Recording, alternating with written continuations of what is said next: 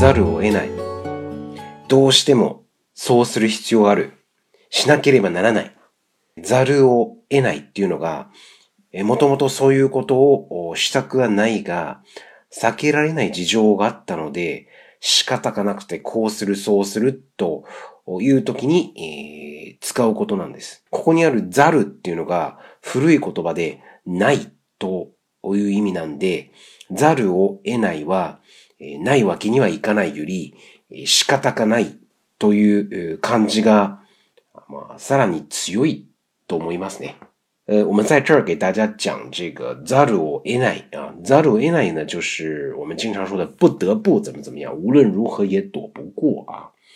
其实本身是不想做这个事情的，但是由于不可避免的一些原因也好，一些情况也好，不得已而为之，是这样一个意思。どうしても そうする必要がある。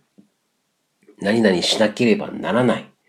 那么在这儿的 zaru 啊，zaru 本身是这个 nai 的意思啊，它是古语的 nai 的意思，所以呢，这个 zaru enai 基本上会放在动词的后面啊。那么动词的耐型把 nai 省略掉，直接动词加 zaru o enai。呃，也有动词的特殊变化，比如说西奈就会变成 se zaru enai 的形式。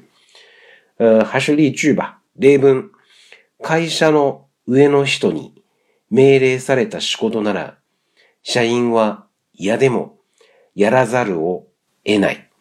就是公司啊，老板下的命令啊，布置的工作，这个作为底下的人，无论这个多么厌烦啊，嫌でも也只能硬着头皮干。会社の上の人に命令された仕事なら、社員は嫌でもやらざるを得ない。ざるを得ない。